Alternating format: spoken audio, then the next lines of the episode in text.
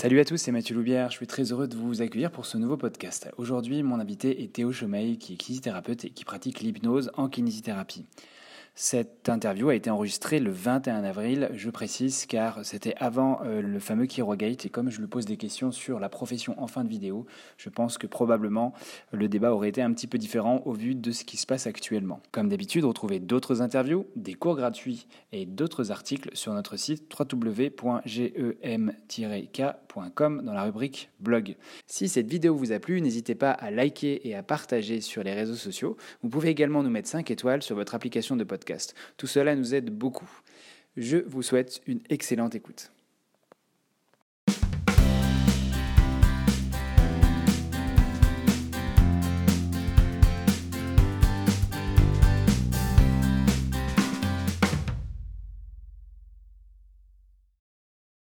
Bonjour à tous, euh, bonjour Théo. Bonjour Mathieu. Euh, donc c'est Mathieu Loubière, je suis, euh, je suis kiné, je suis psychogérant de GMK et je suis très heureux de vous retrouver pour ce nouvel interview. Et aujourd'hui, je vais interviewer euh, Théo, Théo Chamail. avant de démarrer cette interview, comme d'habitude, ces interviews sont faites dans le cadre d'un organisme de formation privé, avec donc des conflits d'intérêts, vu que je suis gérant de l'organisme. Et en plus, double ce coup-ci, puisque avec Théo, on travaille ensemble, on va faire une formation l'année prochaine, enfin fin d'année, là, sur l'hypnose. Donc, du coup, ça paraît complètement normal d'annoncer ces conflits d'intérêts. Euh, et le thème de cette interview du jour, bah, vous l'aurez compris, c'est l'hypnose. Et je pense que Théo va nous éclairer sur euh, la place de l'hypnose dans la kinésithérapie. Donc, euh, bah, bonjour. Et est-ce que tu pourrais te présenter, Théo, pour les gens qui ne te connaissent pas? Ouais, donc moi je m'appelle Théo Chomel. Je suis kiné, je suis diplômé depuis 2016. Mhm. J'ai fait mes études en, Espagne. Ah bon. On pourra en reparler hein, si tu veux après, de l'intérêt que ça a eu pour moi dans mon parcours. Et du coup, là en ce moment, je suis à Paris, je travaille dans un cabinet en libéral. Je prends majoritairement en charge des, euh, des patients qui ont des douleurs persistantes. Mhm. Et euh, du coup, j'utilise aussi euh, l'hypnose dans ma pratique, que j'intègre à, mes prises en charge en kinésithérapie. D'accord, tu as intégré un cabinet. tu as, choisi d'intégrer un cabinet parce qu'il y avait des douleurs persistantes ou c'est toi qui t'es fait cette patientèle avec le temps? C'était un cabinet où il y avait déjà de, de l'hypnose qui se pratiquait ah, à, l'intérieur, donc du coup je m'étais dit que c'était une bonne idée de, de le rejoindre. Et, et, du coup voilà, ça s'est fait comme ça. Et donc ça c'est pour la partie clinique. Euh, à part ça, j'ai rattaqué cette année un Master 2 mhm. à l'Université de Paris-Saclay. Euh, L'intitulé c'est Psychologie, contrôle moteur et performance sportive. D'accord. Donc du coup, ça me permet de, de découvrir un peu plus, euh, enfin d'aller un peu plus en profondeur dans, dans, le monde de la recherche. Et après, je, je fais également bah, de la formation, comme tu mhm. l'as dit, de la formation en hypnose euh, pour, pour des kinés, mais aussi pour des médecins, infirmiers, anesthésistes, etc. Et euh, je suis euh, également investi dans différents euh, groupes d'intérêt, comme le groupe d'intérêt douleur de la Société française de physiothérapie. Une commission aussi qui vient de se monter à la Société française d'études et du traitement de la douleur, la SFETD. D'accord. Donc une commission de rééducateurs. Avec, avec, Thomas et... Avec Thomas Ozinski, entre autres. il y a aussi Rémi Ollier. Hmm et puis d'autres paramédicaux. Parce que l'idée en fait c'est de rassembler des kinés, mais aussi des psychomotriciens, des ergothérapeutes, toutes les personnes de la rééducation. Ok. Voilà. Super, donc tu fais beaucoup de choses. Euh, alors juste, je rebondis sur ce que tu viens de dire euh, par rapport à l'Espagne. Hmm. Alors pourquoi tu es parti là-bas? Alors pourquoi? Moi j'ai fait d'abord mais euh, j'ai fait une prépa kiné en France en fait hmm. et puis j'ai fait ça pendant deux ans. Malheureusement j'ai pas aimé le concours. Et puis, euh, j'avais une amie à, l'époque qui m'avait, euh, avec qui j'avais fait ma prépa et qui, elle, était partie un an auparavant euh, en Espagne. Et puis, on continue à discuter ensemble et elle m'a expliqué que ça se passait super bien. Moi, j'avais pas vraiment. j'avais été un peu dégoûté du système de, de, de sélection de la prépa et des concours. Et du coup, bah, je me suis dit, bah, je pars. Je parlais pas espagnol à l'époque, mais euh, j'étais tellement motivé, et puis elle, elle avait l'air tellement enjouée. Moi j'étais dans une période de ma vie où c'était un peu difficile du coup, mhm, parce que c'est un peu un, un, rouleau compresseur la, la prépa. Mhm. Et euh, du coup je suis parti et ça a été euh, vraiment super. Mhm. moi pour moi, les études que j'ai fait, j'ai eu vraiment de chance parce que bon, toutes les formations ne se valent pas, mais comme partout, mais je suis allé dans une école qui, qui à mon sens, avec du recul, était vraiment de, de bon niveau. C'est une école dans une, une ville qui s'appelle Saragosse. Euh, et, l'avantage en fait de, de l'Espagne, pour moi, le gros avantage, on y reviendra après, euh, c'est euh, l'universitarisation des études. Ah, en fait, là-bas, c'est universitaire. Ah, d'accord. Donc, moi, j'ai fait 4 ans, et donc c'est pour ça que cette année, j'ai pu rentrer directement en M2 parce que j'étais déjà Master 1. Hmm. Et, le gros avantage, c'est que du coup, tous les professeurs, ils sont docteurs. Hmm. Donc euh, ils, ils, connaissent la recherche, ils connaissent la clinique, ils ont tous une partie clinique et une partie recherche. Et euh, c'est vrai que du coup, dans les enseignements, on sent, on sent quand même la différence. Euh, ça ne veut pas dire que tous les enseignements sont parfaits, hein, bien entendu, mais, mais c'est vrai qu'il y, y, avait une vraie valeur ajoutée par rapport à ça, et, et ça m'a beaucoup servi, je pense, dans, bah, dans, dans, ce que je suis à, l'heure actuelle. D'accord. Ouais. Ok, c'est assez singulier. Il n'y a pas beaucoup de kinés français qui se. Euh, à l'heure actuelle, il y en a beaucoup. à l'Espagne. Il y en a beaucoup Maintenant, il y en a beaucoup. auparavant, c'était la Belgique, et puis maintenant, il y a, il y a un, un, tirage au sort. Et, euh, du coup, il y a beaucoup de kinés euh, qui vont se former euh, en Espagne. Ok. Bah écoute, tu me l'apprends. euh, juste, je reviens un petit peu sur ton activité de, de, de, terrain au niveau de ton cabinet. Donc, tu dis que tu travailles sur des patients qui ont des douleurs persistantes. Est-ce que tu peux préciser aux gens ce que c'est, ces patients-là alors les patients qui ont des douleurs persistantes, c'est des, des, personnes qui ont, qui ont des douleurs qui persistent depuis, alors selon la définition, on va dire plus de 6 mois. Mhm. Euh, généralement, euh, bon, on peut citer des pathologies, ça peut être de la, des lombalgies, ça peut être des cervicalgies, j'ai des personnes qui ont des syndromes douloureux régionels complexes, Mhm. des personnes qui ont des fibromyalgies, ou des personnes qui n'ont pas forcément une étiquette euh, à poser, qui ont juste une douleur qui persiste à un endroit, et puis qui viennent me voir pour qu'on fasse quelque chose ensemble. Quoi. D'accord. On essaye d'améliorer tout ça. Et du coup, tu fais as deux types de patients aussi? Des patients euh, plus, plus sur de l'aigu euh, Hum, J'en ai, j'en ai encore quelques-uns. Euh, je, pense, euh, je pense que là, actuellement, j'ai quand même vraiment beaucoup, enfin, beaucoup de patients qui ont des douleurs persistantes parce que je, depuis un an, un an et demi, là, je, je commence à travailler beaucoup plus avec les groupes, les, les centres de la douleur des hôpitaux. Et donc, ils m'envoient beaucoup de patients et c'est vrai que ma patientèle, elle s'est vite euh, dirigée euh, sur ces, ces, ces personnes-là. Et tu utilises beaucoup d'hypnose alors Euh, ouais, ouais, je l'utilise. En fait, souvent, euh, souvent on pense que quand on, on dit qu'on utilise un, un outil, enfin comme l'hypnose, souvent Mhm. j'ai la question qui me vient, c'est est-ce que tu l'utilises à chaque séance? Ouais. Je l'utilise pas à chaque séance parce Ouais. que ça obéit à un raisonnement clinique, comme tout, en fait, comme toutes les techniques qu'on Mhm. utilise, mais c'est vrai que j'en fais quotidiennement. Ça, c'est quotidiennement, je fais, je fais des- de l'hypnose. Mais par contre, il y, a- il y a des patients avec qui on va pas du tout utiliser l'outil, ou d'autres où au contraire on va beaucoup l'utiliser. Et juste pour finir, est-ce que tu as des conflits d'intérêts éventuels euh, Des Euh, d'intérêt à déclarer? Ouais, du coup j'en ai. Euh, mes conflits d'intérêt, c'est donc comme je te disais que je suis formateur, je forme dans, différents, euh, dans différentes écoles, Mhm. enfin en formation continue. Une qui s'appelle le FTIP, une qui s'appelle Hypnoteam, et puis euh, au GMK euh, Ouais. bientôt. Et donc, les, les deux premières, c'est à Paris, c'est ça? Ouais, alors il y en a une qui est. euh, le FTIP, elle est à Paris, c'est le. Collège d'hypnose et thérapie intégrative de Paris. D'accord. Et la deuxième, Hypnoteam, c'est un, un institut qui est à Marseille. D'accord. Et ça représente à peu près quel pourcentage de ton activité, l'enseignement? Alors, pour l'instant, c'est encore une, une partie qui est petite assez partie. petite, ouais. Ouais. Donc, tu, tu bosses euh, quasi 5 jours par semaine en, avec une activité clinique actuellement Ouais, alors même si effectivement cette année ça a un peu diminué euh, de par le master, Ouais, bah oui. parce que ça me prend quand même beaucoup de temps, donc là j'étais plutôt à deux jours et demi par semaine de, Ah oui. de pratique euh, ouais, cette année-là. Parce c'est bon, euh, forcément un investissement de temps. Et, euh, Ouais, complètement. Entre les cours et puis euh, le, le travail personnel qu'il y avait, hmm. euh, il a fallu euh, faire Ouais. la, la balance entre les deux. Ouais. Ok, donc on va aborder euh, le vif du sujet. On va parler de l'hypnose au GEM à titre personnel. Euh, je voulais dire que j'étais vraiment très content d'en parler parce que c'est toujours un thème qui m'a passionné, comme je te l'ai dit, déjà dit Ouais. auparavant. Et euh, est-ce que tu peux nous définir de manière très succincte, avant de parler d'historique, tout ça, ce que c'est que l'hypnose? Alors, euh, ça c'est une bonne question, ça, et difficile à répondre. Mhm.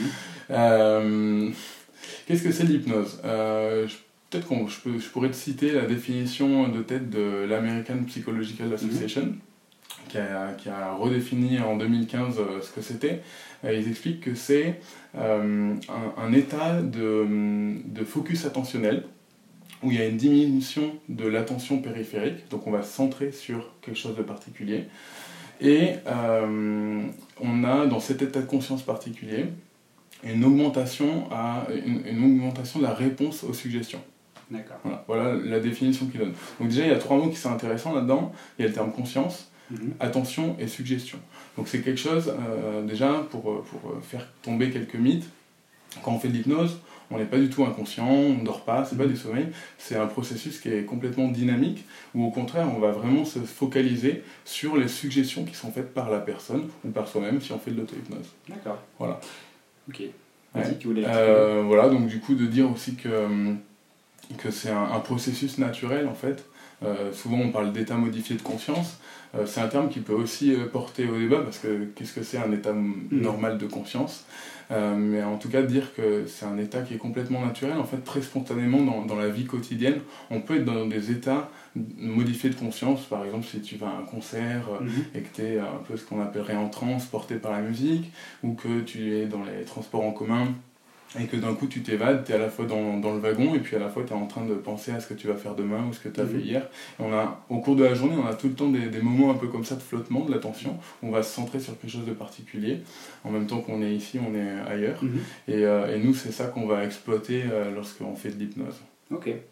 Euh, du coup, si on peut faire un, un petit rappel historique, où est-ce que ça vient, le terme, et puis alors, en, en, Occident, euh, en Occident, ça a démarré euh, au XVIIIe siècle mhm. avec un, un, monsieur qui s'appelle Franz Anton Mesmer, mhm. euh, qui est viennois. Et en fait, lui, il a, à, l'époque, le, le, terme hypnose n'existe pas, ça s'appelle le magnétisme animal. Mhm. Et en fait, c'est quelqu'un qui est qui, qui, pense qu'il euh, y a des fluides entre les, les individus et qu'on peut canaliser ces fluides pour améliorer la santé ou même euh, guérir des personnes de certaines maladies.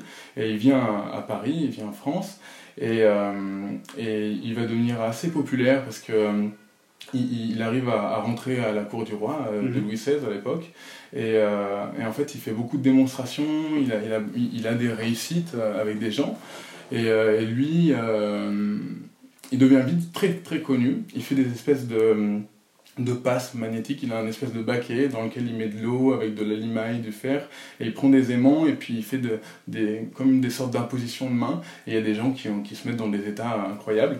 Et, euh, et un jour, euh, enfin ça c'est l'histoire qui, qui, dit ça, mais il y, a plusieurs versions, mais il aurait provoqué, un, enfin un de ses élèves aurait provoqué un malaise à Marie-Antoinette, et Louis XVI a été excédé parce qu'à l'époque, il n'y a que Louis XVI qui peut provoquer des, des malaises à Marie-Antoinette. Et, euh, et, du coup, il, Louis XVI demande de réunir un comité scientifique, c'est un des premiers euh, historiques. D'accord. Euh, et il réunit des, des des, des, personnes qui sont très connues. Hein. Dedans, il y a Lavoisier, il y a Jussieu, il y a Benjamin Franklin. Et il va leur demander de se pencher sur euh, bah, Mesmer et puis son mesmérisme et de savoir qu'est-ce qu'il qu'est-ce qu'il en est exactement. Et les, les, les conclusions du rapport, c'est que les effets octroyés au mesmérisme, en fait, ils sont seulement dus à l'imagination.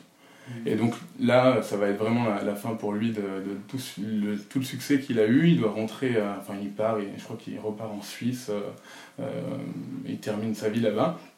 Sauf que euh, les euh, magnétiseurs continuent à, à exercer et euh, c'est repris euh, par plusieurs personnes. Et si on fait un petit saut dans le temps, ensuite il y a un médecin écossais qui s'appelle James Braid et qui, je crois que c'est en, en, 1843, va inventer le mot hypnotisme. D'accord. Et lui, il va reprendre justement ce, qui, ce que faisaient les magnétiseurs, sauf qu'il va l'appeler hypnotisme, et va ainsi se, se démarquer de ces personnes-là. Parce qu'à l'époque, si, tu veux, euh, les magnétiseurs, ils ont une pratique à la fois de spectacle, mm -hmm. où ils vont euh, vraiment euh, fasciner les gens, mm et à la fois, ils vont soigner des gens. Et lui, il se démarque de ça, et il va faire beaucoup d'interventions chirurgicales sous hypnose. Mm -hmm. Et donc, il va, il va vraiment repopulariser en fait l'outil. C'était plutôt vers quelle année Ça, c'est 1843 qu'il invente le ah, terme, tu vois, donc c'est euh, moitié euh, du 19e. Et, euh, et, ensuite, quand tu arrives sur la, la, fin du, du 19e siècle, il y a Charcot, mm. la salpêtrière, qui va utiliser beaucoup cet outil. Alors lui, il l'utilise à, à l'époque dans la salpêtrière pour les, le traitement des personnes qui sont hystériques, donc des femmes à l'époque. Et, et lui, il pense que l'état d'hypnose, c'est un état pathologique qui est présent que chez les hystériques. Donc ça, c'est une école qu'on appelle l'école de Paris. Et euh, historiquement, il y a euh, une autre école qui a un point de vue différent, qui s'appelle l'école de Nancy, avec deux médecins qui s'appellent Bernheim et Liebo. Et eux, ils pensent en fait que c'est pas du tout un état qui est physiopathologique mm -hmm. euh, chez les hystériques, c'est un état qui est normal, enfin quelque chose de normal, et qui est, l'hypnose, c'est pour eux euh, le, le, le, résultat de suggestion.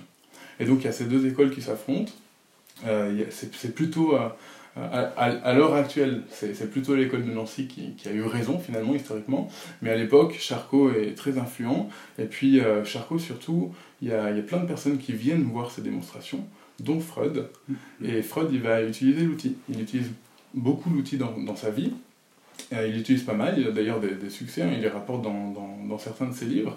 Mais ensuite, petit à petit, il va le délaisser.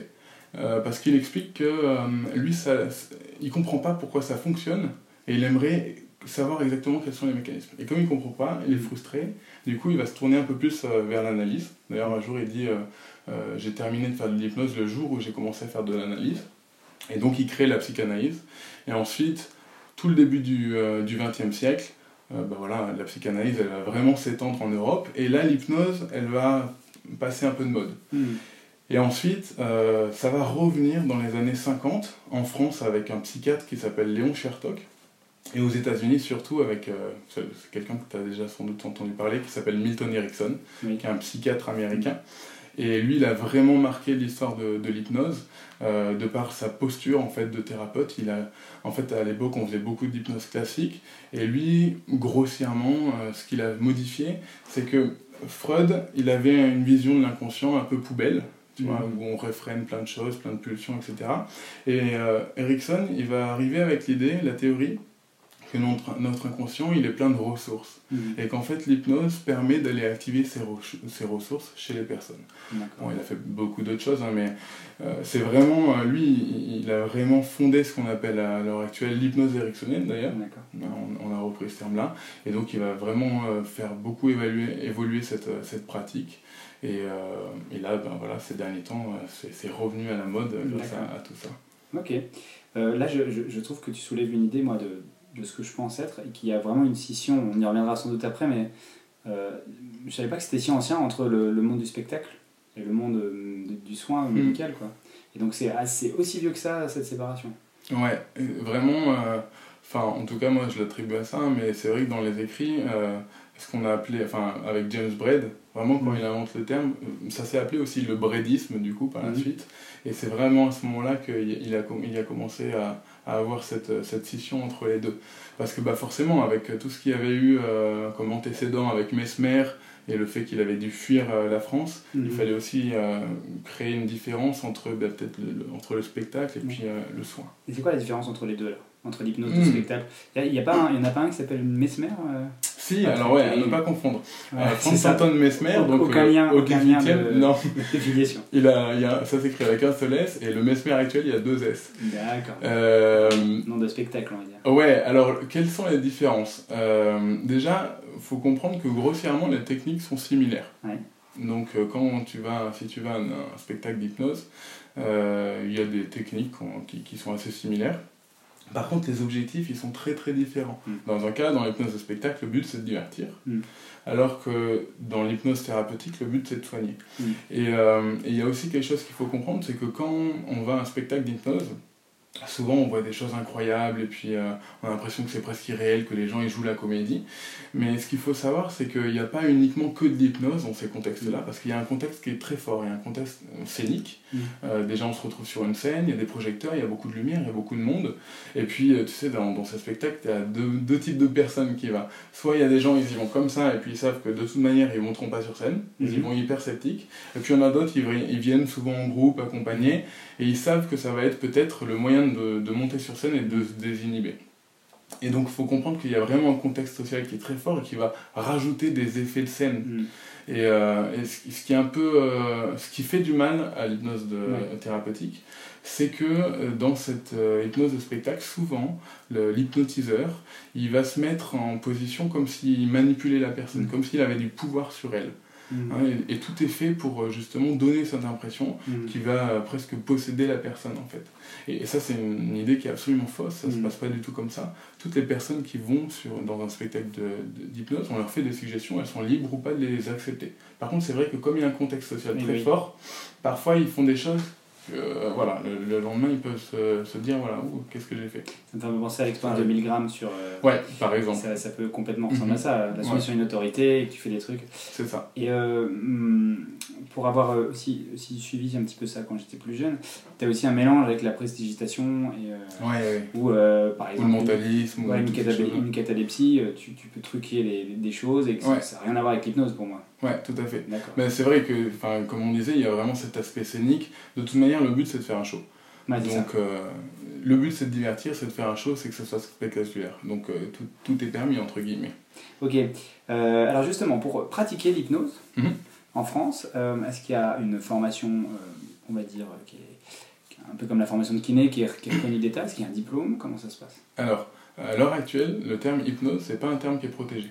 Donc ça veut dire que toi, ou si la personne qui est en train de regarder cette interview, euh, le lendemain de l'interview veut euh, poser sur sa plaque et dire je suis euh, hypnothérapeute ou praticien Mhm. d'hypnose, il peut. En disant j'ai vu un- un- une vidéo là-dessus, euh, je suis hypnothérapeute. Donc c'est pas du tout un terme protégé, donc ça c'est un problème. Euh, néanmoins, euh, si tu veux, il y a deux grands types de formations. Il y a des gens qui sont professionnels de santé et qui forment des professionnels de santé, et il y a des personnes qui sont pas professionnels de santé et qui forment souvent des non-professionnels de santé. Bon là c'est les grandes lignes. hein. Et du coup, euh, dans les formations où il y a des professionnels de santé, il y a euh, des, euh, des espèces de, de, de- Comment on pourrait dire de, de- Certificat non, une association en fait, par exemple, une qui, je pense à la, la CFHTB, c'est la, la CFHTB, Con- Confédération française, francophone, pardon, d'hypnose et thérapie brève. Et en fait, cette confédération, elle sert à réunir des formations qui adhèrent, enfin des, des instituts de formation qui adhèrent à une charte éthique et qui euh, s'engagent à n'utiliser l'hypnose que dans un cadre de soins, à pas faire d'hypno- d'hypnose au spectacle, etc. Etc. D'accord. Et donc c'est un peu un gage de qualité en fait pour les formations euh, souvent qui sont proposées. Même si toutes les, les écoles qui, qui, voilà, qui pratiquent avec déontologie ne font pas partie de la confédération, mais ça peut être un moyen de, de s'assurer que la formation qu'on qu'on fait est, est- est de qualité. Et après sinon il y a, y a vraiment pour le moment il n'y a pas d'unification euh, des, des, Donc au niveau des programmes, ça peut être plus ou moins long ça, Ouais, ça peut être vraiment, y a, y a vraiment de- des différences qui peuvent Donc être. chaque école fait un petit peu son, Ouais. son truc. Même si généralement, euh, euh, pour une formation de base, euh, c'est autour de entre euh, 5, 6 à 8 jours. Généralement, c'est ce qu'on retrouve. hein. C'est les, les- ça s'est auto-étalonné euh, comme ça. D'accord. Et euh, pour enseigner l'hypnose, du coup, Mhm. c'est la même chose? Il Ouais. C'est un petit peu en fonction de l'expérience et euh, il y en a un qui un jour qui se dit je me lance et euh, j'y vais. Il n'y a pas de diplôme qui existe pour Non, l'enseigner. ou- je te dis, comme c'est comme c'est pas un terme qui est, euh, qui est protégé, et, et c'est dommage, hein, Mm. mais à l'heure actuelle, il y a, c'est pour ça que c'est compliqué parfois aussi de trouver une formation suivant les attentes qu'on a, parce que c'est un peu le flou, Bien en sûr, fait. on sait pas trop sur quoi se baser pour, pour justement faire le tri avec tout ça. Ouais, moi à l'époque, j'étais, il y a quelques années, j'avais voulu me renseigner là-dessus et j'étais allé dans un truc, je me souviens plus le nom. Et en fait, euh, il y avait euh, le directeur de la formation qui organise des soirées d'hypnose. Ouais. Et c'était des trucs, enfin c'était du spectacle, machin. On avait- Mhm. J'avais l'impression qu'il y avait un gourou et autour de lui, il y avait des fans Ouais. qui étaient complètement en admiration dans le truc, qui fermaient les yeux, qui l'écoutaient. Je me dis, mais c'est quoi ce machin? Et euh, l'organisme avait l'air sérieux, quoi. Donc, euh, du coup, mis à part en venant chez GMK, comment les gens peuvent faire pour identifier une formation C'est- c'est- ça doit être compliqué. Ouais, ouais. Bah, faut, euh, souvent, enfin, moi, on me pose très souvent la question. hein, je, je, je commence toujours par une autre question c'est quelles sont tes attentes et qu'est-ce Ouais. que tu recherches et, euh, et en fonction, je propose, mais effectivement, faut. Enfin, moi, quand j'ai voulu me former, euh, effectivement, j'ai j'ai essayé de gratter, euh, de trouver un maximum d'informations parce que je voulais vraiment faire quelque chose de sérieux, quoi. Ok. Euh, donc, d'un point de vue pratique, euh, Mhm. comment ça se, ça se déroule une séance d'hypnose? Donc là, j'entends euh, en soins en général, en, en santé. Après, on verra peut-être en kinésithérapie comment tu l'utilises. Ok, donc si on devait faire juste une séance d'hypnose. Ouais, voilà. Ok. Euh, alors en fait, euh, on va dire que bon, bah, tu ferais comme, comme normalement, enfin comme n'importe quelle séance, euh, déjà faire une anamnèse, pourquoi Mhm. est-ce que la personne est là, qu'est-ce que, en quoi tu peux lui être utile. Et ensuite, quand on passe sur l'exercice, enfin la séance d'hypnose en tant que telle, moi je pense que, enfin j'ose croire que généralement ça se passe comme ça. En tout cas moi quand, quand j'en fais, ça se passe comme ça. Je demande toujours au- à, la- à la personne, euh, au patient, euh, qu'est-ce qu'il connaît de l'hypnose, est-ce qu'il en a déjà fait, pour euh, déjà prendre un peu de temps pour démystifier l'outil, s'il y a besoin. Parce que, bah, comme on, on disait avec l'hypnose de spectacle, parfois il y a des personnes qui viennent avec des attentes qui sont complètement disproportionnées. Mhm. Ils viennent et disent hypnotisez-moi et soignez-moi et je veux plus avoir mal, ou, etc. Bon, ça, c'est pas possible. Mhm. Euh, effectivement, il peut y avoir parfois des succès thérapeutiques qui sont assez euh, intéressants, mais euh, il, faut, il faut pouvoir recadrer ses attentes. Donc moi, je commence toujours par ça, par démystifier l'outil. Ça permet aussi de rassurer les personnes, parce que parfois, elles pensent qu'elles vont perdre le contrôle, qu'on va leur Mhm. faire faire des trucs bizarres. Et puis ensuite, grossièrement, dans, dans une séance d'hypnose, on va dire qu'il y a trois, trois parties.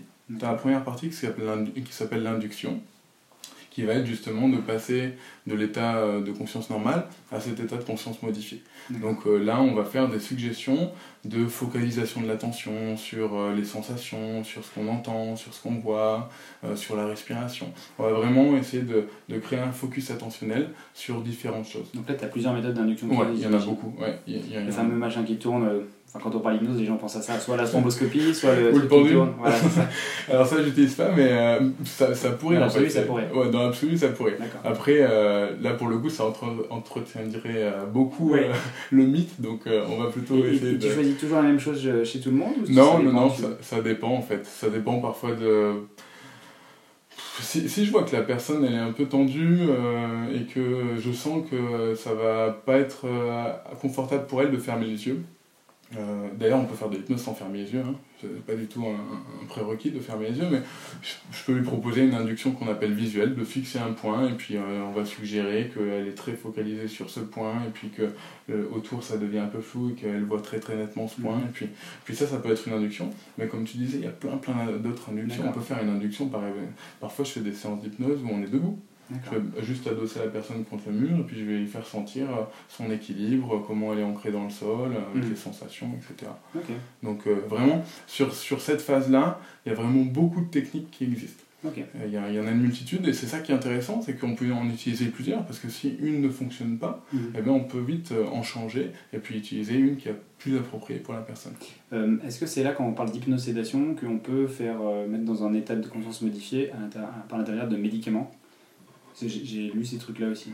C'est-à-dire ben, euh, J'ai cru comprendre que les anesthésistes euh, cédaient de médicaments pour calmer les gens. Et mhm. euh, est-ce que c'est une mise en induction. Enfin, est-ce que la mise en induction médicamenteuse existe C'est ça mmh. Induction médicamenteuse, pas la mise en induction. Mais du coup, une, une induction hypnotique avec des médicaments? Ouais, peut-être que j'ai fumé la moquette aussi. Hein. ouais, euh, écoute, j'ai jamais entendu euh, ça. Euh, quand, quand tu fais de l'anesthésie, ce que tu fais, si tu veux faire une opération avec de l'hypnose, ce qui va se passer, c'est que déjà, tu as toujours du produit, tu as toujours un médicament. As toujours une... C'est pas pour mettre en... pour faire cette induction, ce médicament? Non, non, Je pensais. D'accord. Tu as, toujours une anesthésie qui est loco-régionale. Donc tu as la zone qui est anesthésiée. Et puis en même temps, eh ben, tu vas faire de l'hypnose et ça, ça te permet en fait d'éviter hmm. l'anesthésie générale. Mais que le médicament induise une induction hypnotique, ça, j'ai jamais entendu parler de, de, ça de ma vie. Non, je pensais en baissant peut-être, euh, tu sais, peut-être des médicaments qui vont un peu te, te shooter ou... Ouais, alors justement, là, du coup, euh, vu que c'est une anesthésie loco-régionale, hmm. euh, ton état de conscience, il te permet justement d'être alerte et de pouvoir entendre les suggestions qu'on te fait. Donc justement, le but, c'est que tu sois pas complètement shooté et que tu puisses bah, être actif, en fait. Parce que vraiment, le euh, je vais le développer après dans, dans, la deuxième phase. Enfin, même on peut le faire maintenant. Une fois que tu as, passé cette étape d'induction, il y a ce qu'on appelle le travail thérapeutique. Et, euh, et, donc, dans ces moments-là, euh, dans cette phase-là, tu as aussi plein plein d'outils que tu vas utiliser. Et l'idée, c'est que tu vas répondre à l'objectif qui a été fixé en amont. Donc effectivement, je l'ai pas dit, mais juste avant de commencer l'exercice, on va fixer comme d'habitude, comme dans toute séance, un objectif. Euh, la personne, elle va euh, formuler un objectif et euh, si possible qu'il soit objectivable, qu'il puisse se rendre compte que ça a fonctionné pour lui. Et donc du coup, la phase du travail thérapeutique, elle va être là pour que cette personne puisse atteindre son objectif. donc nous, on va suggérer, on va accompagner, mhm. donc on va faire des suggestions en rapport avec cet objectif pour que la personne elle, puisse justement l'atteindre. Et donc ce qui est important, c'est que dans ce moment-là, en fait, Vraiment, l'hypnose, c'est quelque chose où on rend acteur la personne. C'est-à-dire que c'est pas moi qui parle et c'est pas moi qui dis on va là. Euh, moi, il y a une, distinction que j'aime bien faire, c'est que souvent, euh, l'hypnose, en fait, c'est pas un outil pour guider. Mhm. C'est pas moi qui dis je te prends par la main et puis on va jusque là-bas. C'est un outil pour accompagner. C'est-à-dire que c'est la personne qui sait où elle veut aller. Et puis moi, je suis juste là pour accompagner les transitions et faire des suggestions. Et donc, du coup, il y a des suggestions bah, qui vont être acceptées par la personne et qui vont fonctionner, et d'autres, il y en a peut-être d'autres qui vont être refusées. Ou alors, juste, bah, ça leur a pas parlé. Et c'est pour ça que l'idée, c'est d'avoir des suggestions qui sont multiples. Donc, si on prend un exemple, pour que ce soit un peu plus précis, une personne qui viendrait en me disant euh, J'ai envie de ne plus avoir de douleur. Ok, donc là peut-être on va recadrer un peu, ok, mais plus de douleur, ok, est-ce que vous pensez que c'est possible juste comme ça en une séance? Ok, donc moins de douleur, d'accord. Et si on le formule positivement, il faudrait qu'il y ait quoi à la place de la douleur? Ah, euh, euh, qu'est-ce qu'il pourrait y avoir à la place? Bah, Plus de confort. Ok, Mhm. plus de confort. Ça serait... Et il serait où le confort? Ah, bah, à l'épaule, parce que je viens, je viens me voir parce que moi j'ai mal à l'épaule. Ok, donc on a notre objectif, c'est avoir plus de confort dans l'épaule.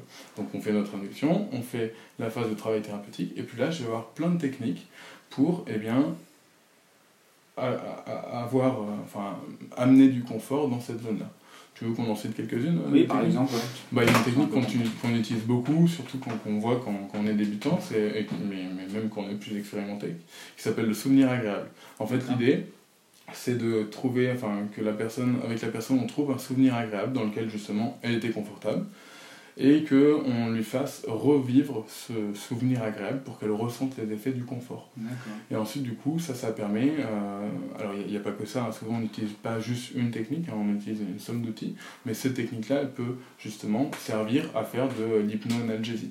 Mais il y en a d'autres, ça pourrait être par exemple, on peut euh, euh, ne faire uniquement que des suggestions antalgiques, euh, d'imaginer l'épaule par exemple, de voir comment est-ce la représente. Euh, souvent, tu sais, il y a des patients qui viennent et qui disent euh, Moi j'ai l'impression que dans mon épaule, c'est comme si j'avais un élastique qui était trop Mhm. tendu. Ok, on peut en demander à la personne de, de se représenter cet élastique et de nous dire comment est-ce qu'il est. Euh, bah, il est rouge et il est vraiment très tendu, il est dur. Et puis là, bah, ce qu'on peut faire dans, dans l'exercice, dans la technique qu'on utilise, c'est de lui demander qu'est-ce qui pourrait utile, être utile de modifier Hmm. avec cet élastique. Ah bah il faudrait qu'on relâche un peu de tension. Ok, comment on peut faire? Ah bah peut-être qu'on pourrait le chauffer. Et là bah, on va faire vraiment, on est sur quelque chose de très métaphorique, où la personne elle va amener du chaud, elle, elle va relâcher l'élastique, elle va modifier vraiment la représentation qu'elle a de sa douleur, ou même de son épaule en général. Et ça, ça va nous permettre d'avoir bah, une diminution de la douleur, une amélioration du confort. Et donc tu vois, ce qui est important là-dedans, c'est que moi, je, on co-crée tous les deux en fait.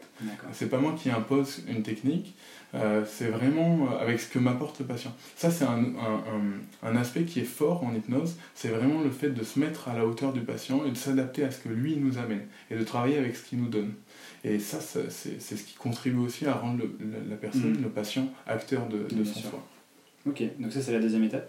La deuxième étape, donc travail thérapeutique, et puis ensuite on a la dernière qui est la terminaison, enfin la fin de l'exercice, où là on va, euh, souvent on peut euh, refaire l'inverse de ce qu'on a fait à l'induction, c'est-à-dire euh, réorienter la personne dans l'espace, dans le temps, en, en lui faisant des suggestions qui, voilà, qui retrouvent la pièce, qui, qui a terminé son exercice et puis qui revient ici maintenant. Ok. Voilà, D'accord, donc trois étapes, induction, travail thérapeutique, et puis sortie. ouais, termine- terminaison de l'exercice. Il y en a pour combien de temps non, Voilà, dans la grande moyenne de faire ça? Hmm, euh, bah, ça dépend, c'est très variable. Moi, dans ma pratique, ça me prend peu de temps. C'est-à-dire que hum, souvent, un exercice, ça peut prendre entre. euh, en général, ça, ça dure euh, pas plus d'un quart d'heure en fait. Mhm. Et euh, après, suivant les, les personnes, euh, des personnes qui sont expérimentées, parfois ça me prend que 5-10 minutes. Donc souvent, on, a, on, on- enfin, on pose souvent la question, on, a l'impression en fait que l'hypnose, euh, c'est forcément un outil qu'il faut, qu'il faut mettre en place, que ça prend du temps, que ça prend une heure, une heure et demie, deux heures. Euh, alors qu'au contraire, ça peut se faire très rapidement, euh, surtout sur euh, de l'hypnoanalgésie, par exemple, de la gestion de la douleur. Euh, enfin, vraiment la phase d'exercice, moi je dirais qu'en général ça dure 10 minutes, un quart d'heure, Ok. voilà, pour vraiment faire, faire une moyenne. Ok. Et euh, maintenant, d'un point de vue euh, kiné, Mhm. euh, comment toi tu, tu as réussi à l'intégrer? Parce que je pense que les gens se posent la question, Mhm. euh, l'hypnose c'est très bien, mais voilà, comment je peux faire pour moi, euh, mon, dans mon quotidien de, de kinésithérapeute, je peux l'intégrer? Alors, déjà, ce qu'il faut comprendre, c'est que l'outil, enfin l'hypnose, c'est un outil qui est double. C'est à la fois une technique thérapeutique, donc ce qu'on vient d'expliquer, Mhm. un, un moyen de, de, de, de soulager ou d'améliorer le symptôme, mais c'est aussi un outil de communication. C'est-à-dire que si, enfin, quand, quand tu seras formé à l'hypnose, Mhm. euh, tu, euh, tu, vas, tu vas voir qu'il y a une manière spécifique de, de communiquer. Et euh, donc il y a plein d'outils communicationnels que peut-être que tu connais déjà certainement parce qu'il y a plein d'autres choses qui, enfin qu'on connaît déjà. Mais ces outils, ils vont nous permettre de modifier déjà euh, notre euh, notre rapport avec un patient et notre manière de nous exprimer. Mhm. Et donc ça c'est déjà intéressant parce que, enfin c'est vraiment quelque chose qui revient chez toutes les personnes qui sont formées. C'est à quel point ça a modifié leur manière de communiquer avec les patients. Mhm. Euh, pour, enfin, pour schématiser un peu, euh, on va passer sur un, un mode de communication qui est beaucoup plus centré sur le positif. Mhm. Nous, on a beaucoup l'habitude d'utiliser des termes plutôt négatifs Mhm.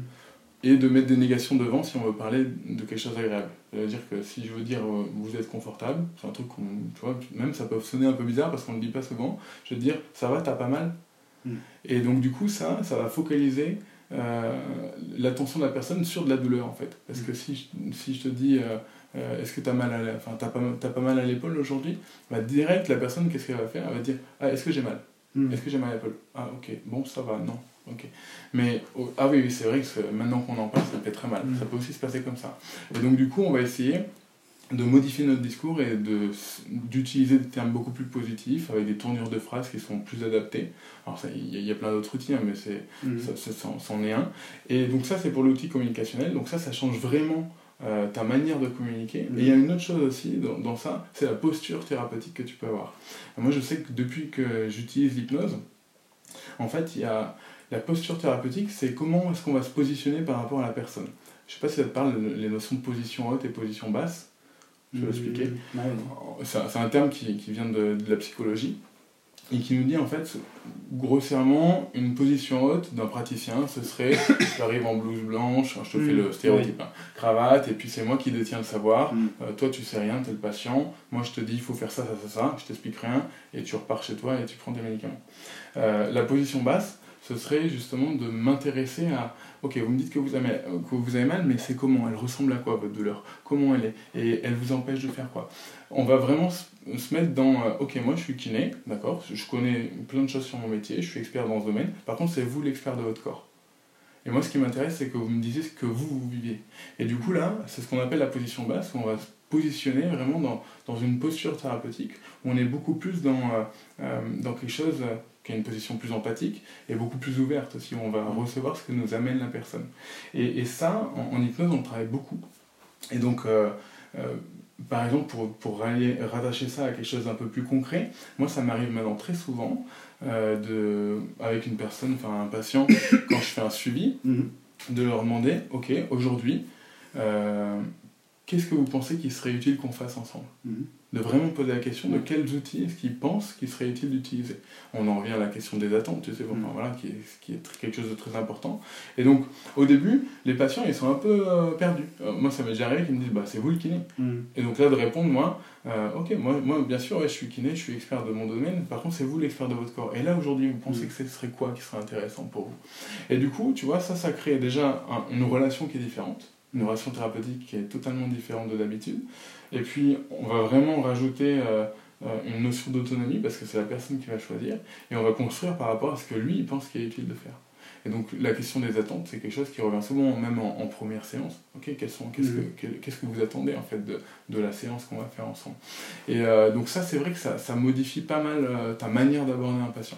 Et après, sur la technique de soin en, en général, comment on l'utilise en kiné? Eh ben, Comme tout autre outil. Moi, euh, comme, tu es un kiné, tu fais un bilan, tu écoutes la personne, ce qu'elle te dit, euh, qu'est-ce qu'elle a envie d'améliorer. Et puis ensuite, bah, selon ton raisonnement clinique, tu vas utiliser certains outils.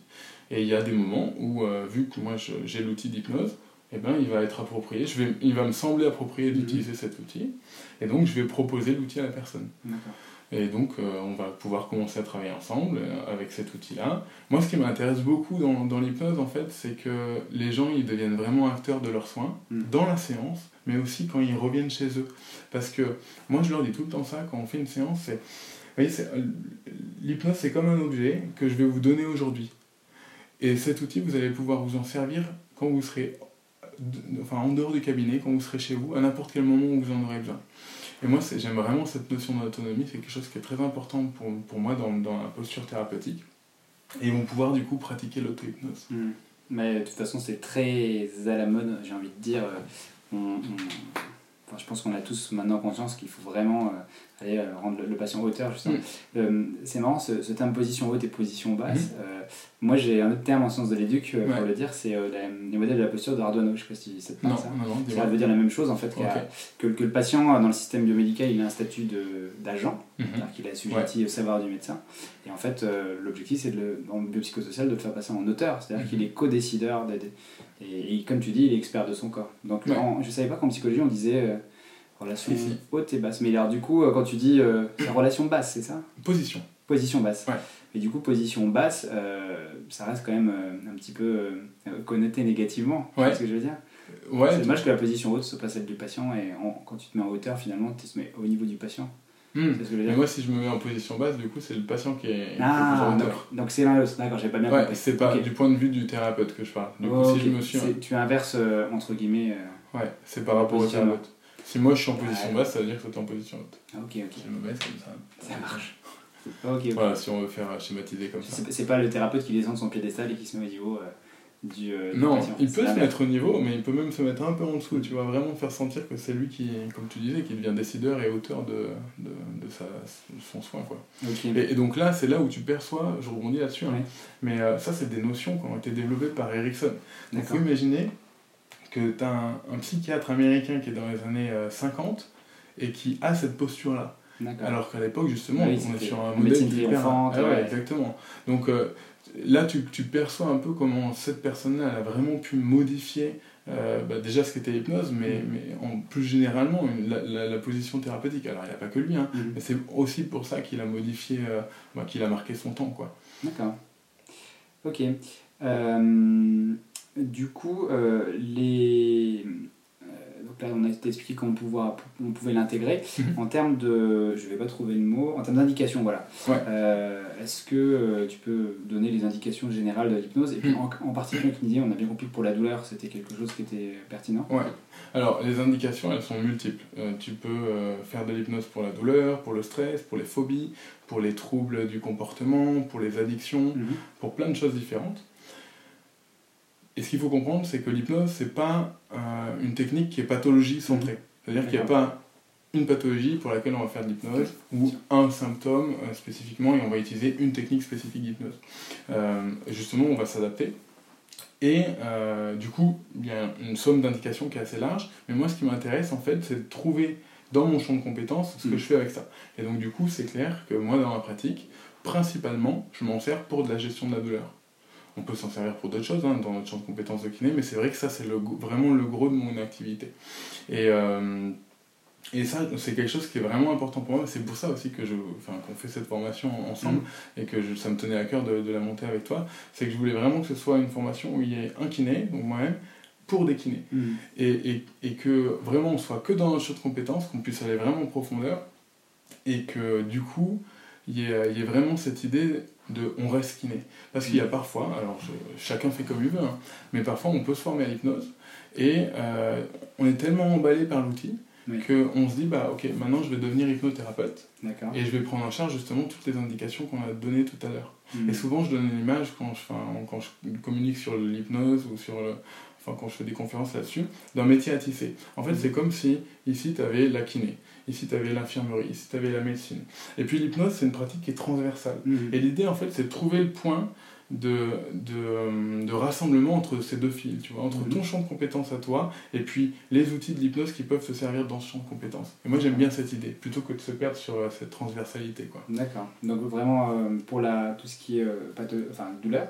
Et euh, moi je pensais euh, à la prépa mentale, du coup ça peut être utilisé dans ce cadre-là ou Ouais, il y, a- il y a des gens qui font ça. Moi, j'en fais pas personnellement, mais il y a, y a- y a des gens qui, qui, qui l'utilisent, bien sûr, avec des sportifs, ça peut être euh, complètement pertinent. Mais vraiment, c'est. En fait, travailler sur son champ de compétences, c'est important parce que si moi, demain, euh, je vais faire de la prépa mentale ou même euh, je vais travailler sur une phobie, Mhm. mais que je connais pas la psychopathologie, enfin, la psychophysiologie de la phobie, que, Mhm. que j'ai pas de notion de psychiatrie, tout ça, bah, je peux vite faire des bêtises. Tout Mhm. comme si, imaginons, je suis, euh, on va dire, psychologue, Mhm. je fais de l'hypnose pour de la gestion de la douleur, et j'ai une personne qui vient me voir et qui me dit euh, Ouais, j'ai fait une chute dans les escaliers il y a 4 jours, je suis pas allé aux urgences parce que ma voisine est infirmière, et là j'ai mal au dos, et puis depuis hier euh, j'ai euh, j'ai des douleurs dans, dans les deux jambes, et puis euh, tu te rends compte qu'il il s'est il s'est uriné dessus parce qu'il contrôle Ouais. plus sa vessie. Mais pas de problème, monsieur, je vais vous faire de la- de l'hypnose, on va gérer votre Mm. douleur. Mm. Et là, tu vois, si toi, t'es t'as- t'es pas capable euh, bah, de voir que là, il y a peut-être un- des drapeaux rouges et que Mm. la meilleure solution, en fait, c'est tout simplement qu'il aille aux urgences, Mm. bah, tu passes à côté d'un truc. Et il peut même que tu fasses une séance d'hypnose et que tu diminues la douleur. Mhm. Donc c'est pour ça que pour moi, la notion de champ de compétence, elle est vraiment primordiale. D'accord. Ok, et euh, les gens euh, qui viennent te voir, ils savent que tu fais de l'hypnose? Euh, pas tous en fait. Bah, quand, alors, voilà, j'avais deux questions. Ceux qui savent déjà Ouais. comment ils réagissent aux séances, et bon, j'imagine que comme ils, ils viennent te voir, ils, ils veulent ça, donc ça se passe bien. Mhm. Et ceux qui ne savent pas ça, tu leur proposes quelque chose. C'est quoi leur réaction? Comment Mhm. ça se passe? Donc je disais déjà c'est étonnant parce que enfin moi c'est marqué sur euh, sur euh, des, des- des sites pour euh, de, de- de patients où ils peuvent prendre rendez-vous en ligne. Et et c'est c'est- c'est noté noir sur blanc. Et il y a plein de personnes qui savent pas que j'en fais. Bon la majeure partie le savent mais il y a, il y a quand même des gens qui viennent et qui savent pas que, que j'en fais. Donc pour les personnes qui savent que, que j'en fais en fait, généralement, euh, ça vient assez naturellement. Soit c'est eux qui me disent, voilà, j'ai vu que vous faisiez de l'hypnose. Je leur dis, ok, c'est un, outil avec lequel vous aimeriez travailler. Ils me disent, oui, non. Moi, je leur dis, bah voilà, on verra un moment dans la séance si ça sera approprié pour vous et je vous le proposerai. Et sinon, si les personnes ne le connaissent pas, si si elles ne savent pas que j'en fais, bah, comme je te disais tout à l'heure, si à un moment donné je vois que ça peut être pertinent d'utiliser cet exercice, eh ben, je leur propose tout simplement. Et puis comme n'importe quel outil, bah, ils sont Ouais. euh, décideurs et c'est eux qui, qui voient s'ils veulent l'utiliser ou pas en fait. Ok. Et toi, qu'est-ce qui t'a décidé de former en hypnose? Ah. Je dis coq à l'âne, mais. euh, Euh, ouais, ouais, euh, on va faire un sacré bond là du coup. Euh, ben, moi j'ai découvert de manière personnelle l'hypnose, justement au moment, où, juste avant de partir en Espagne. En soins ou en. Pas en soins, euh, vraiment bah, pour le coup en, en- en thérapie, en séance avec une personne. Et euh, parce qu'à l'époque, euh, bon, voilà, enfin, j'avais passé deux ans de prépa euh, Hmm. euh, où ça a été un peu dur, et du coup j'avais besoin de reprendre confiance en moi avant Oui. de partir en Espagne. Et, et pour moi, ça a vraiment été super intéressant cet outil. Du coup, il m'a passionné. Je me suis mis à énormément lire, lire, lire dessus. Et ce qui était intéressant, c'est que du coup, euh, tout le long de mes études de kiné, j'avais ça en tête de me dire comment est-ce que je vais pouvoir intégrer ça dans ma pratique de kiné. Et tu vois, ça, s'est vraiment construit en, en- en même temps. Et du coup, bah, dès que j'ai été diplômé, je me suis formé, mais enfin, il y avait déjà pas mal de, enfin, de choses que je connaissais parce que j'ai vraiment beaucoup, Ouais. beaucoup lu. Euh, tu verras la bibliothèque après. et, euh, et donc, du coup, voilà comment, comment j'y suis venu. D'accord, ok. Hmm. Et euh, du coup, j'ai envie de dire, tu tombes vraiment très bien parce que tu sors à une étape, euh, en- enfin une, une époque en France où, euh, euh, je veux dire, il y a, il y a- il y a qu'un- il y a- moi je suis sorti en 2005, donc il y a 12, 13 ans maintenant, tout ce qui est neurosciences de la douleur, tout ça, je vois, il y a Explain Pain à côté. Euh, Je veux dire, toi, t'arrives au moment où justement on est prêt à avoir ça, quoi. Euh, Pour les praticiens, j'entends. Ouais. Et du coup, est-ce que tu as l'impression qu'il y a une, une mode hypnose qui commence à, à monter, à démarrer pour les patients et pour euh, les praticiens? Ouais, ouais, c'est clair. Euh, L'hypnose, c'est- clair que c'est la mode. On en parlait tout à l'heure, tu vois Ouais. ça. Euh, 18e, tac, ça monte, après ça descend. euh, et puis là, euh, depuis les années 2000, ça, ça repart à plein pot. Euh, donc, euh, ouais, c'est intéressant la, la, la, la réflexion que tu as. Je pense qu'effectivement, du fait qu'il y ait beaucoup plus de personnes qui soient au fait de ce modèle biopsychosocial, qui prennent conscience de comment ça fonctionne la douleur, comment on peut interagir et la moduler, euh, je pense que ça éveille aussi un peu euh, à, s'ouvrir sur d'autres outils. Euh, pour autant, tu vois, enfin, comme on disait, l'hypnose, euh, il y a encore un truc avec, euh, tu vois, cette notion un peu, euh, vraiment un peu mystique, où on ne sait pas trop ce qui se passe. Et, et d'ailleurs, il y a plein de gens qui sont à fond là-dedans. Il Ouais. faut, faut pas se mentir, c'est comme partout, il y a des dérives. Et donc, il y a des personnes qui, qui font de l'hypnose et qui sont sur, enfin, sur une autre planète. Et, euh, et moi, ce qui m'intéresse, c'est que quand tu regardes la littérature scientifique à l'heure actuelle sur l'hypnose, depuis les 30-40 dernières années au niveau des neurosciences, on a énormément de données en fait. D'accord. Et c'est un, outil, dans la littérature, il est plus à démontrer. On, a mis du temps à, l'étudier. Pourquoi? Parce qu'en fait, il y a, euh, peu de signes, euh, enfin, il n'y en a pas même, de signes objectivables de l'état d'hypnose. Et il a fallu qu'on attende euh, les IRM fonctionnels pour vraiment voir que quand on regarde certaines zones du cerveau, comme certains, enfin, certains neurotags au niveau de la douleur, de voir que quand on fait des suggestions spécifiques d'analgésie, eh bien, il y a des modulations au niveau de ces centres-là. Et, euh, mais tu vois, ça a mis du temps. Mais à l'heure actuelle, on a un vrai corpus théorique là-dessus, avec des études expérimentales. Il y a encore plein plein de choses à faire, hein, c'est sûr. qui, qui, publie Il y a des pays particuliers, des chercheurs partout dans le monde ou. Ouais, il y, a, bah, il y a un peu partout. Il y a États-Unis, Mhm. euh, un peu en France, il y a l'Italie. euh, c'est- Enfin, c'est vraiment le, le gros du gros, c'est euh, Italie et, et, États-Unis. Les États-Unis, Australiens, ils sont pas trop dessus. Australiens, j'en. Non, genre, tu vois, tu penses à Laurie Marmosé peut-être Bah, je me Euh, dis des gens qui bossent sur, euh, sur la... ouais, qui produisent Bah, tu vois, par exemple, euh, la GMI, Ouais. c'est un truc qui, qui, qui est assez proche en fait. Mm. Euh, nous, euh, enfin, quand tu fais de l'hypnose, euh, peut-être qu'on va expliquer la Oui, GI. ouais. peut-être. Euh, c'est l'imagerie, euh, comment on traduit en français, c'est l'imagerie motrice graduelle. Mm. Je crois que c'est traduit comme ça. En fait, c'est euh, il y, a- plusieurs processus, mais on, va juste parler du processus qui est en lien avec, euh, qui pourrait être mis en, en lien avec l'hypnose. C'est le moment où on va faire euh, s'imaginer euh, la partie du corps à la personne en fait. Et du coup, on pourrait même parler de l'imagerie motrice juste. Donc cette partie-là, on va demander au patient de s'imaginer, de se représenter son, bras, par exemple, il, il est les yeux fermés et puis il s'imagine son bras, et puis on va lui demander d'exécuter des mouvements, de faire certaines choses avec. Et, et ça, euh, bah, ça peut par exemple euh, contribuer à gérer la douleur ou à améliorer la motricité, etc. Quand on fait de l'hypnose, bah, il y a des techniques où on va Mhm. utiliser ça. Et donc du coup, moi, c'est une question que je me, que je me pose, c'est euh, justement, je, je serais intéressé, il faudrait que je me mette en contact avec lui sur... voilà, à quel point, enfin, est-ce que Mosley, il a lu un peu des trucs sur l'hypnose, qu'est-ce qu'il en pense, etc. Mm. Mais en tout cas, en tant que tel, j'ai pas vu, enfin, j'ai pas vu de lui, enfin, Mosley qui était rattaché à des études sur l'hypnose. Il y a un truc qui est aussi de plus en plus à la mode en France, c'est Mhm. la méditation, Mhm. la conscience. Ouais. Il y a des ponts, j'imagine, entre les. Ouais, il y en a, même si euh, les, les, les objectifs ils sont assez différents. Mhm. Euh, déjà, tu es vraiment euh, au niveau culturel sur un, un- un clivage. L'hypnose, c'est quand même assez occidental. La méditation, c'est assez oriental à la base. Même si maintenant, alors tu vois, déjà, il faudrait qu'on définisse méditation. On parle de pleine conscience, peut-être le mindfulness qui est, qui est justement à la mode en ce moment. Ça, c'est du coup la version euh, athée où on l'a dépouillé du côté religieux. Et, euh, euh, et donc qui fait partie de, de la troisième vague là, des thérapies comportement, comp- euh, enfin, cognitivo-comportementales. Le- L'objectif de base de la pleine conscience, c'est être pleinement conscient au moment présent et observer ce qui se passe sans jugement. Mhm. Tu vois que c'est un peu différent de l'hypnose. Nous, avec l'hypnose, on peut très bien ne vouloir, enfin, vouloir ne pas être focalisé sur euh, le moment présent, mais justement partir dans un souvenir agréable. D'accord. Donc, euh, après, il y a des objectifs différents parce que là, du coup, tu as un objectif qui est unique en méditation, enfin en pleine conscience, qui est observer sans jugement le moment présent, alors qu'avec l'hypnose, bah, tu vas avoir des objectifs qui vont être aussi multiples que ceux que t'amène le patient. Ça peut être, je voudrais avoir plus de confort, je voudrais être euh, moins stressé, donc euh, être plus calme, etc. etc. Et ensuite, euh, au niveau vraiment neuroscientifique, il y a des différences d'activation au niveau euh, du cerveau. Il y a des choses qui se recoupent et il y en a d'autres au contraire Moi, moi, dans mon idée, donc euh, je la pratique pas, mais pour avoir un petit peu lu, tu as aussi une phase un peu inductive. Mhm. Tu vas ouais, mettre en place un rituel pour te concentrer. Et puis, euh, c'est quand même une modification de conscience, du coup, Ouais. ici. Donc, en fait, on- c'est pour ça que je me demandais s'il y avait des. Ouais.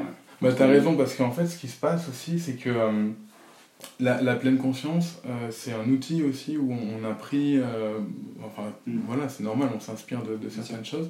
Et du coup, il y a cette frontière qui pouvait être faite avant qui devient un peu plus floue.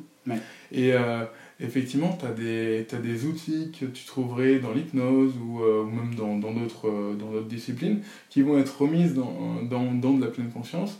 Et, et du coup, tu sais plus trop où t'en es Mm. en fait. Et quand tu regardes euh, d'un œil novice, on va dire, deux interventions, Ouais. une d'hypnose et une, une de méditation, bah, tu te dis, bah en fait, c'est assez similaire. Et euh, donc, je pense qu'il y a aussi ça qui se passe. Mais euh, après, c'est quand même deux pratiques différent. différentes, ouais, ouais. qui sont Euh, complémentaires, hein, mais qui, euh, qui peuvent très bien être complémentaires. Euh, moi, ça m'arrive de, euh, de, de, de recommander aux patients justement de faire de la méditation Mhm. avec des applications, de leur conseiller des livres, des choses comme ça. Petit bambou. Ouais, par exemple, Ouais, ouais. ouais. Ouais, on a toutes la même, la même. Euh, je reviens juste sur, euh, avant de passer à des questions plus général, sur, sur la pratique de, de l'enseignement de l'hypnose, de ton enseignement de l'hypnose. Euh, comment, du coup, on, on a bien compris que ton cours, tu le centrais vraiment sur les kinés.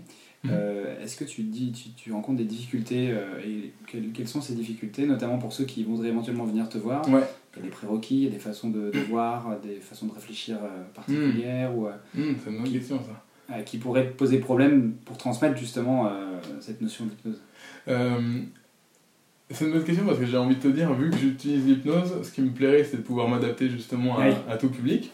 Après, effectivement, je pense que ce qui. Enfin, il n'y a pas. Concrètement, tout le monde peut. Enfin, tout- une fois. Enfin, si Mm. t'es kiné, bien sûr que tu peux venir. Euh, D'ailleurs, enfin. l'idée, c'est vraiment que ce soit une formation qui soit accessible à tous. Mhm. J'ai pas envie, justement, tu vois, on parle beaucoup là de, de modèle biopsychosocial, De de neurosciences, de neurosciences et, et toutes ces choses-là. Et, et moi, ce qui m'intéresse aussi, c'est que peut-être qu'il y a des personnes, peut-être même qui regardent la vidéo, qui sont kinés, pour lesquelles ce terme-là ne leur parle pas encore, et c'est très bien comme ça, parce qu'on a plein de choses à apprendre. Et moi, ce qui m'intéresse, c'est que, du coup, peut-être que par cette formation, ils vont euh, être intéressés à l'hypnose, et du coup, on reprendra le temps pour Mm. parler un peu de ces, ces choses-là, parce que c'est complètement en phase avec euh, la formation qu'il y a. Et après, euh, les difficultés qu'il peut y avoir, euh, il y en a une, c'est, et, c'est, et c'est justement pour ça que j'ai voulu enfin, qu'on, qu'on travaille ensemble sur cette formation, c'est le fait que souvent, quand, quand, enfin moi quand je me suis formé, j'ai, j'ai, j'ai fait pas mal de for- beaucoup de formations d'hypnose, et, euh, et les, les, les choses qui revenaient souvent chez les personnes qui se formaient avec moi, c'est qu'elles avaient du mal à faire le pont entre ce qu'elles savaient faire déjà et le nouvel outil qu'ils avaient. Mhm. Et ils avaient l'impression que du coup, ils avaient d'un côté ce qu'ils faisaient d'hab- d'habitude, et que là, ils avaient un truc totalement nouveau qu'ils n'arrivaient pas à faire rentrer. Et moi, là, vraiment, euh, c'est ça que j'ai envie de résoudre comme problématique, et c'est pour ça que je voulais qu'il n'y ait qu'un public de kiné, où tu ailles vraiment en profondeur en disant, voilà, là, à tel moment, dans telle situation, on peut utiliser ça, et voilà comment ça s'applique concrètement. Parce que tu peux être dans une formation où tu passes deux semaines à faire de l'hypnose, toi ici dans un fauteuil et moi ici dans un fauteuil. Sauf que ça, nous à notre cabinet, ça se produit pas. Mhm. Euh, aussi, il y a des moments où on peut être. tu es en train de me parler, on fait l'anamnèse, etc. Mais nous, on en a besoin quand on est en train de faire une mobilisation, on en a besoin quand euh, on est, il y a la personne qui est sur la table, on en a besoin quand euh, elle est, la personne est debout, assise, couchée. Enfin, il faut que ce soit flexible. Quoi. Et moi, j'ai vraiment cette. Enfin, ça me tient à cœur de pouvoir euh, vraiment montrer comment eh ben, on peut l'intégrer facilement dans ce qu'on fait déjà. Ok. Et qu'il n'y ait pas cette difficulté en se disant, bah mince, il faut forcément être dans un fauteuil, et puis les yeux fermés, et puis comme ça. Vraiment la mise en pratique euh, du quotidien euh, Ouais, voilà. que tu connais en plus puisque tu pratiques. Mhm, Exactement, ouais. Ok, super. Euh, bah déjà, merci beaucoup d'avoir parlé sur tout ça, sur l'hypnose, c'est Bah, hyper ouais. intéressant. Et puis, tu vois, moi, ça a, corrigé- ça a corrigé certaines croyances que je pouvais avoir. Mhm. Comme Euh, je sais pas, au décours du truc, euh, Ouais. il y, a, il y a des choses que, que tu as dit, j'ai plus d'exemples qui reviennent en tête, mais, mais ouais, ouais, c'est clair. Et euh, je voulais, co- comme j'ai- j'aime bien prendre aussi la, la vie des la vie des personnes sur différentes questions générales, Mhm. les personnes que j'interviewe. Euh, toi, en plus, c'est intéressant parce que tu es relativement jeune dans la profession, même si tu as, quand on t'entend parler, on voit que tu as connu plein de trucs et tu as lu plein de trucs. Et euh, du coup, c'est, ça va être intéressant d'avoir ton point de vue sur euh, tout ça. Euh, concernant les études de kiné, du coup, Mhm. En France, donc il t'a pas échappé qu'il y a eu un changement euh, Ouais, ouais. du nombre d'années. Euh, qu'est-ce, quelle est ta position par rapport à ça? Tu penses que c'est une bonne chose? Est-ce que tu as un avis là-dessus Ouais, oh, j'ai un avis là-dessus. Moi, je pense que c'est une très bonne chose. Bah, comme on disait tout à l'heure, enfin, moi, j'ai été formé sur un modèle universitaire. Hmm. Et, euh, et moi, j'en suis vraiment très content. Et, et quand tu vois les autres professions de santé, euh, enfin, les, infirmiers, enfin, les infirmiers, ils sont déjà sur ce modèle-là. Oui. Euh, et c'est hyper important parce qu'à l'heure actuelle, si on veut que notre discipline elle s'améliore, eh ben, il faut de la recherche. Mm. Et pour qu'il y ait de la recherche, il faut que ça soit universitarisé. Et euh, donc, du coup, là, ouais, bien sûr, cette réforme, elle est, elle est très importante. Moi, d'ailleurs, j'hallucine de comment enfin, on est en retard, en fait, sur les autres pays européens. Tu vois, quand tu vois l'Espagne, l'Italie, euh, la Belgique, ils sont tous, justement, sur ce modèle-là.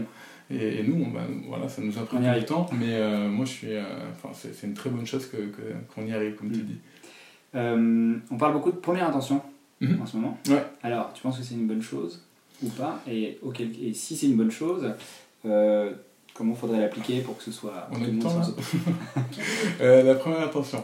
Ben, moi, je, je pense que, je pense que globalement, c'est une bonne chose. Quand tu vois les études et que tu vois, on compare, enfin, il y a pas mal d'études qui Mm. sortent là, c'est plutôt sur des modèles américains, Ouais. mais où, où tu vois un kiné qui est vu en première intention et puis un médecin, enfin, contre un médecin qui est, euh, redirige.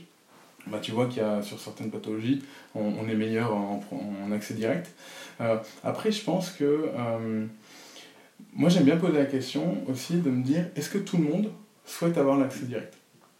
Est-ce qu'il n'y a pas aussi des gens qui ont fait kiné parce qu'ils ont envie de ne pas avoir des responsabilités, euh, on va dire, euh, j'allais dire de vie ou de mort, peut-être pas, mais tu vois, où, Oui, vraiment il y a une responsabilité qui est plus grande et qu'ils n'ont pas envie de faire du triage, mais qui veulent juste appliquer ce qu'ils savent faire. Hmm. Et je pense qu'il y a des personnes qui, qui, qui veulent faire ça. Et moi, je me suis posé aussi la question pour moi-même. Donc déjà, il y a, cette chose-là. Peut-être que tout le monde ne, le souhaite pas. Donc peut-être qu'on pourrait imaginer euh, deux types aussi euh, de physiothérapeutes, enfin de kinés, de physiothérapeutes dans le futur, avec des personnes qui, euh, bah, acceptent de faire ça et, d'autres qui restent sur un modèle qu'on qu'on connaît à l'heure actuelle. Et il y a une deuxième chose, c'est évident qu'il faut être formé. Mm. Et à l'heure actuelle, je pense qu'on n'a pas encore les outils pour prétendre Mm. à la, la, la- enfin, la première intention avec ces directs. Euh, donc ça, c'est évident qu'il va falloir qu'on monte en gamme sur les compétences euh, là-dessus. Et puis quid des, euh, enfin même s'il y a une, une réforme et puis que les, les justement le- les programmes ils sont ils sont très très bien et puis on sait très bien faire ça. Quid des personnes qui ont été diplômées avant Mm. et on leur donne l'accès direct, on leur donne pas. Donc euh, puis après bon il y a un aspect très très politique aussi euh, Mm. derrière parce que si on est en première intention, euh, ça veut dire que bah, on a plus de responsabilités donc il y a aussi peut-être un salaire qui est différent. Enfin je pense que c'est quelque chose qui est complexe. Je pense qu'il faut qu'on faut qu'on lutte et qu'on on valorise ce qu'on fait et qu'on continue à aller de l'avant et pour mettre ça en avant, mais aussi rester conscient bah, de peut-être que certaines personnes Mm. ne le souhaitent pas et, et peut-être justement bah, créer, comme on disait, euh, deux types de, de profils. Ça pourrait être, moi je suis assez, assez d'accord avec cette vision. Ouais. Et la personne que j'ai interviewée tout à l'heure, et donc interview que, à retrouver sur le blog puisqu'il il passera Ouais. avant le tien, Ok. euh, a une position vraiment, euh, vraiment similaire à, toi. Euh, tu pratiques en libéral, tu pratiques à Paris. Mhm. Euh, Qu'est-ce que tu penses du, du climat général de ton activité euh, euh, d'un point de vue, euh, je sais pas, d'un point de vue euh, encadrement euh, par, par la CEPAM, d'un point de vue confraternité en ce moment Hmm. Euh, en général, moi, mon exercice il se passe bien. Euh, moi, je suis très content d'être à Paris justement parce que euh, y a, ça, ça centralise quand même beaucoup de personnes et puis euh, bah, des, personnes comme toi euh, qui sont investies. euh, Enfin, il y, en a beaucoup. Il y a beaucoup de ce genre de profils euh, ici à Paris. En, règle générale, je pense que c'est bien de s'entourer quand tu Mm. fais du, du libéral. Moi, au début, euh, j'étais plein d'espoir. Je me suis dit, je vais envoyer euh, plein de mails aux, aux médecins et puis on va collaborer. Et puis en fait, tu te rends compte que il n'y a, y a pas de réponse. euh. Et donc, du coup, j'ai- porté une attention particulière à essayer de créer un, un réseau où justement on puisse échanger. C'est pour ça aussi que je me suis mis en contact avec les centres de la douleur et que Enfin, moi, ce qui m'intéresse, c'est effectivement avoir une prise en charge en cabinet de ville, mais avoir un lien avec l'hospitalier parce que euh, moi, parfois, il y a des patients et ils viennent me voir en cabinet et je sais que bah, il leur faut une prise en charge qui est pluridisciplinaire. Donc, c'est agréable de pouvoir les, les rediriger et c'est plus pertinent pour eux aussi. Après, euh, donc ça, c'est une première chose. Euh, actuellement, on a. voilà, je vais mettre les deux pieds dans le plat, mais on a le problème avec la, la problématique des, patients en négligence. Euh, c'est vrai que là, il y a un contexte euh, qui est un peu, euh, un peu tendu, euh, donc il va falloir su- suivre ça de, de près. Mais généralement, après, euh, moi, enfin, l'exercice que j'ai ici à Paris se passe bien, et puis je suis très content de pouvoir échanger avec des personnes qui. qui, qui- enfin, il y a plein d'événements, plein de Ouais, conférences. c'est très dynamique. Ouais, ouais, c'est sûr. Bon, après, il n'y a pas que Paris, hein, mais. Oui, bien sûr, mais c'est très dynamique. Ok, pour finir, tes, projets pour, pour la suite? Euh, mes projets pour la suite, euh, continuer à, à- à investir de l'énergie dans la formation Mhm. en hypnose parce que je suis vraiment. euh, j'ai- J'aime vraiment cet outil et je pense véritablement qu'il y a une valeur ajoutée à être formé avec cet outil-là, même si on ne l'utilise pas à chaque séance et Mhm. avec tous les patients, comme on, on l'a dit tout à l'heure. Donc, ouais, continuer à investir de l'énergie là-dedans. Euh, avoir mon Master 2, je Oui. tiens mon, mon mémoire en, en juin, euh, fin juin, donc la, la date a- approche. Euh, la thèse, pas tout de suite. Mhm. T'aimerais Euh, bien un jour Ouais, ça, ça me plairait. Au début, quand j'ai commencé le M2, je me suis dit, oh, c'est bien, je vais enchaîner. Et puis, en fait, c'est encore euh, un peu trop, trop vert, là. Il faut que ça, ça mûrisse un peu. Et euh, donc, euh, on se laisse ça de côté pour l'instant. Et puis, euh, déjà, avec les projets de formation, Ouais. et puis, puis il y a, d'autres projets qui, qui viendront aussi. Et voilà, euh, continuer mon, mon activité clinique comme je le fais aujourd'hui, parce que ça, pour moi, c'est quelque chose que je lâcherai, que Ouais. je lâcherai pas qui me semble hyper pertinent justement. Mm. Enfin, je sais que quand je fais des formations en hypnose, euh, c'est hyper bien parce que euh, bah, moi, ça m'oblige à être hyper carré sur les contenus, euh, à me poser des questions que je ne me posais pas Mm. forcément avant.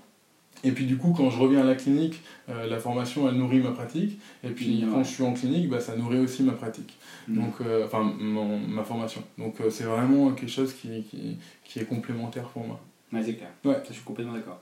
Je te donne une baguette magique. Ouais. Ça, je finis toujours par ça. Génial. Ça, c'est ça, c'est une technique qu'on utilise dans l'hypnose, par exemple. Ah, bah tu vois. C'est pas mal ça. Je commence à en faire alors. Ah, ouais, exact. Euh, et euh, tu as la possibilité de changer une chose sur ton parcours professionnel. Seulement une. Et D'habitude, c'est trois. hein. Ah bon Et une deuxième pour euh, la profession. Donc pour ma pratique et pour la profession. Euh... ah, J'allais dire je changerai rien pour ma pratique. C'est un peu euh, peut-être condescendant, je sais pas, mais. Ah, alors je vais le prendre à l'envers, si tu me permets. Mm. Euh, juste sur un, dernier point. Moi, euh, ça, peut être intéressant. Quand j'étais en, quand j'ai commencé mes études de kiné, j'étais, on va dire, euh, je, comprenais pas comment ça fonctionnait la, la démarche scientifique, et j'étais assez pseudosciences. Mm. Et, euh, et du coup, euh, en, en deux- fin de deuxième année, j'ai eu un vrai shift. J'ai lu d'ailleurs un bouquin de Nicolas Pinceau, là, tu l'as peut-être lu, Ouais. Tout ce que vous n'avez jamais voulu savoir sur les manuelles. Ça m'a mis une baffe énorme. Ouais. J'ai cru que j'allais arrêter la kiné. Et, euh, et après, j'ai dû composer avec ça, euh, me dire, bon, voilà, je, je mets plein de choses à la poubelle. Mais du coup, ça, c'est quelque chose que je changerai pas pour le coup. Ouais. Euh, parce que j'ai j'ai failli dire je changerai ça. Mais en fait, je ne changerai pas parce que ça me permet à l'heure actuelle de comprendre euh, bah, les discours qui sont portés par des personnes qui, qui croient vraiment aux thérapies alternatives. Et, euh, et de, ouais, tu sais, parfois sur les réseaux, on voit des trucs assez où ça, il- ça se déchire. quoi. Ouais, ouais. Et puis, euh, bah, moi, je me dis souvent, une personne qui, qui investit du temps, de l'argent dans une formation qui est pseudo-scientifique, on va dire ça comme ça, bah, il y, a un- il y a un coût cognitif qui est énorme à remettre ça en question. Ouais. Donc du coup, j'ai aussi de l'empathie pour, pour ces personnes-là et je pense que ça m'aide parce que bah, très souvent, je croise des, des, des, des confrères qui n'ont pas forcément la même pratique que moi et ça m'aide à comprendre pourquoi ils le font et, et, et à discuter pour faire émerger peut-être certaines choses chez eux ou même que eux ils peuvent faire émerger certaines choses chez moi. Donc ça, c'est un truc que je ne changerai pas du coup. Et euh, dans la profession, bah, clairement, enfin, on l'a évoqué tout à l'heure, et je te le disais, euh, cette réforme, il aurait fallu qu'elle arrive bien avant et que, qu'elle survienne bah, au moment euh, enfin, où les autres pays européens ont sauté le pas. Et, euh, Le mode de sélection, peut-être qu'on aurait pu changer si ensuite on part. ouais, aussi, c'est vrai. Ça aurait pu te détruire et te dire voilà, je arrête la kiné, je deviens pas kiné alors que ça aura. Ouais, mais au contraire, ça en a fait plutôt une force. Ouais. Ouais, parce que euh, du coup, euh, après ces deux années, quand je suis arrivé en Espagne, j'étais là pour tout défoncer, Ouais. quoi. j'étais hyper motivé. Ok, super. Bah, écoute, je te remercie beaucoup. On va juste rappeler donc que tu donnes des cours en hypnose, que tu vas bientôt venir fin d'année. Ouais. Euh, à l'heure où je parle, il reste des places. Mhm. Euh, voilà. Et puis. euh, Ah oui, voilà. c'est ça. Et puis, euh, bah, écoute, merci beaucoup pour cette discussion qui Bah, était fort intéressante pour moi. J'ai appris beaucoup de choses. Et euh, bah, euh, cette vidéo sera accessible bien sûr sur notre chaîne YouTube, sur le site internet de GMK, également disponible sur le SoundCloud et sur euh, iTunes en podcast. Vous pouvez vous abonner comme ça. Les vidéos, enfin le son du coup arrive directement dès sa sortie, même un petit peu avant les autres, euh, sur votre euh, téléphone préféré. Donc voilà, merci beaucoup. Génial. À une prochaine. Bah, merci, Merci à Mathieu. toi.